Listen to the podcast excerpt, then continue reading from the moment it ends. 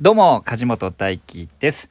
演劇集団キャラメルボックスという劇団で舞台俳優をやっております。あとはですね、近年では声優の仕事や映像の仕事、あと個人で演劇のワークショップなんかも開催しております。よろしくお願いします。え今日はですね、1月の14日木曜日でございます。今日も元気に配信していきたいと思います。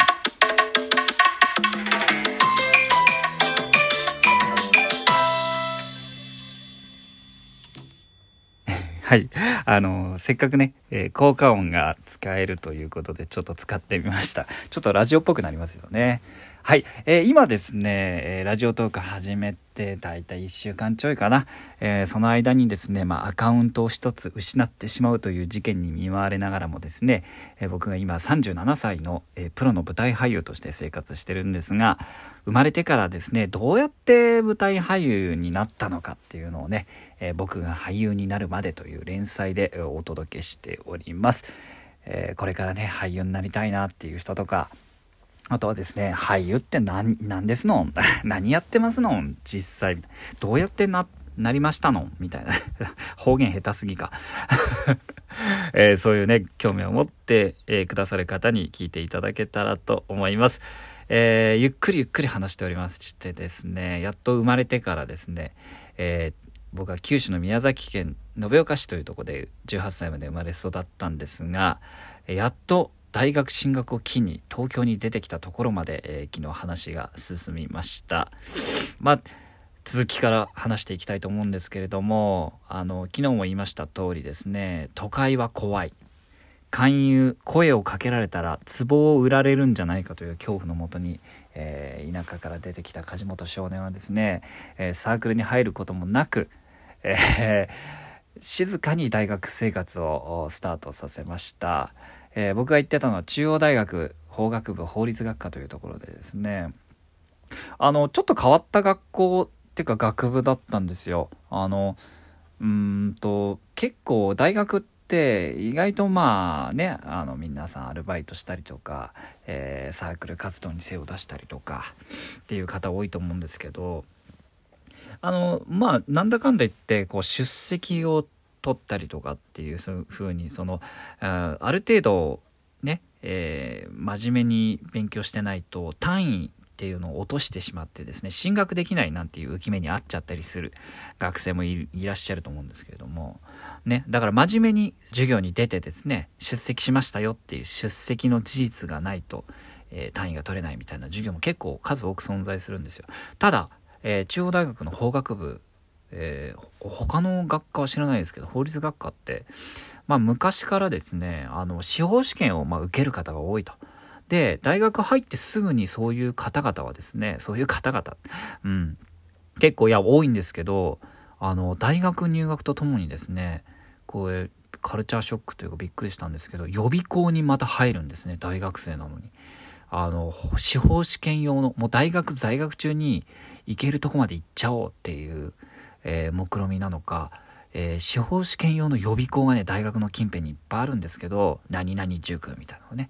えーそこに入るんですよ。で割とガチの人たちは授業そっちのけですですね予備校に通い詰めるんですね。うん。あのちょうど僕らの時ってまだ司法試験制度が変わる前でですね、うん、やっぱ在学中に司法試験、えー受かって、えーっていうのが割とこう目標として掲げられるんですね。ただ僕はですね、えー就職もしない司法試験ももちろん受けないっていうつもりで大学東京に出てきていますので何をしたかというとだからまあ言ったらあの大学もね割とねそれを黙認してるんですよ。予備校に通うこと黙認というか比較的時間の余裕があるカリキュラムを組,、ま、組んでくれていましてですね出席を取る授業がほとんどないと。うん、あの語学、えー僕はドイツ語専攻だったんですけどドイツ語とあとまあ英語あとね体育ぐらいですよ、うん、出席があるの。ほとんどないんです。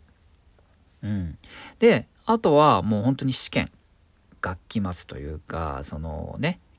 その前期後期みたいなお休み前の試験期間1ヶ月ぐらいあるんですけどそこでちゃんとした点数すら出せればすら そこでちゃんとした点数が出さえすれば単位はもらえるんですよ。っていう学校だったんで僕も比較的ね、えー、活動しやすいなと思って、何をしたかと言いますともういやもう東京に出たら好きなことやっていいという約束のもとに出てきてるんでこもういよいよですよ僕はプロの俳優になるべく動き始めるわけなんですがまず何をやっていいかわからないと。でその時の僕って今はね舞台俳優でやってますけど舞台にまるで興味がなかったんですよ正直。えー、田舎育ちなものでほぼほぼねプロの方の舞台っていうの見たことない。うん。もうもっぱらそのエンタメを享受する方法というのはテレビですよね。テレビだったり映画。でも映画もね、あのー、以前にお話ししましたけども映画館街に一つあるんですけどほんと常に2本立てをやっているような、うん、あのそこまでこう栄えてる映画館ではないんですねだからなかなか行く機会もなくてまあ本当にテレビで見るドラマだったり時代劇だったりあとはテレビで流れるロードショーというかあの金曜ロードショー的なやつですね、うん、それを見てそういう俳優さんになりたいと思ってたんです。だからいわゆる映像系ってやつですね、うん、なので舞台はもうもうまずその18歳の僕に選択肢が一切なかったです。なんならあの舞台やってる人ってなんかジャージ着て大きい声出して 稽古終わったら飲んでくれてでお金がなくてみたいな。いわゆるまあ皆さんが舞台俳優に抱くイメージですね。あ それをそのまま持ってました。なんか地味だなみたいな。なのでまず僕は何をしたかというとですね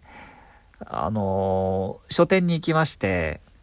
オーディション雑誌っていうのがあるんですね。あの何々オーディション映画の出演者オーディションとかそれこそあの事務所所属オーディションとか芸能事務所ですね。あとはなんだ次世代のスターを探そうみたいなオーディションとかいろいろあるんでジュノンボーイとかね。まあジュノンボーイは受けなかったけど。うん。そういうオーディション雑誌を買ってきましてですねえー、送りまくるんですね。自分で写真を撮って、まあ、人にあの友達にね撮ってもらってですねこうバストアップまずバストアッの写真ってバストアップがよくわかんないんですよ。あの、全身のね、写ってる写真と、えー、あと、バストアップですから、胸から上ですね。だいたい上半身っていうか、胸から上のアップ写真、顔がよくわかる写真っていうことなんですけど、もうバストアップすらわかんないし、ましてや3サイズなんて測ったことないし、うん、家にそんな、あれですと、あるのはもうあの、何？建築用の日曜大工用のメジャーぐらいなんで、で、どこからどう測っていいかわかんないし、もう多分めちゃくちゃな数字だったと思うんですけど、それで送りまくるんですが、まあ当然受かるわけないんですよ。何の特技もない。そして見栄えもパッとしない。ただの18歳の田舎から出てきた少年ですから、ただただ諦めずにね、もう大学も行かずに、もうひたすら送りまくるんですよ。履歴書と写真を。そのオーディション雑誌を見て、もうもちろんわかんないですよ。どこがいいとか、事務所のどこがいいなんて人は、その時も全くしら、調べてもいない。た、で、そうやっていくとですね、時々、あの、一次審査合格しましたみたいな、あ通知が来るんですね、お便りがね。うん。で、その、やっとそこで、その芸能事務所の名前を調べるんですね。そうするとですね、ホームページを見ると、な、もうそれはそれは有名な方々がずらっといるんですよ。あ、こ知ってる。あ、この人もいるんだ。この人もいるんだ。もうウキウキですよね。それで実際、面接に行くんです、事務所に。うん、何々、なんだ、エンターテインメントみたいな。まあ、仮の名前ですよ。うん。で、行くとですね、まあいろんな事務所がありますから一概には言えないんですけど僕が行ったところだと、まあ、まあ集まってるんですよ。その僕とも同年代の人たちがね、うん、30人とか40人とか。そして、うん、4人ずつぐらいこう別室に呼ばれましてですね。カメラが立ててあってですね。じゃあ自己紹介してくださいって。自己紹介して。なんか自己 PR ありますか？みたいな。聞かれたりとか、うん、するんですよ。そしてねなんかそのなんか僕が行った先ではなんかやたら褒められるんですよ。いいねみたいな。君いいよ。ゆういいねみたいな来ちゃいなよみたいな感じなんですね。うん、でですよもちろん落ちることもあったんですけどそれであの合格通知が来るんですよ。うん、でね開けてみると合格ですやったやったぜこれでもうトントン拍子にデビューだと思ったら、えー、レッスンを受けてもらいますと。レッスンね月々レッスンを受けてもらいますと。で、えー、入所金はいくらいくら、えー、月々いくらいくらかかりますと。でその後審査があって、えー、所属かどうか決めますよっていうお便りなんですよ。いいですか？東京では勧誘されたら壺を売られる高額な壺を売られるって思い込んでいる梶本少年もそれ見ただけで詐欺だと思うわけです 今考えたら当然なんですよだってスキルも何もないね、まだ何にもできない若者を、そりゃそうそうね、スカウトでもない限り、ポンと所属になんてしませんよ。事務所だって経営しなきゃいけないですからね。うん、そういう、その、えー、スクールビジネスじゃないですけど当然なんですよねやるのはね。うん、なのでまあそこでねもうあのもう不信感を募らせていくわけですよ勝手に。っていうところで今日は、えー、もうね、でお時間来ましたので、続きはまた明日話していきたいと思います。えー、このラジオトークでではですね、お便り、質問、感想などを受け付けております。あとですね、この番組フォローポチッと押してもらってですね、えー、毎日聞いていただけたらと思います。それではそれでは、え皆さん、今日も素敵な一日をお過ごしください。それではまた明日。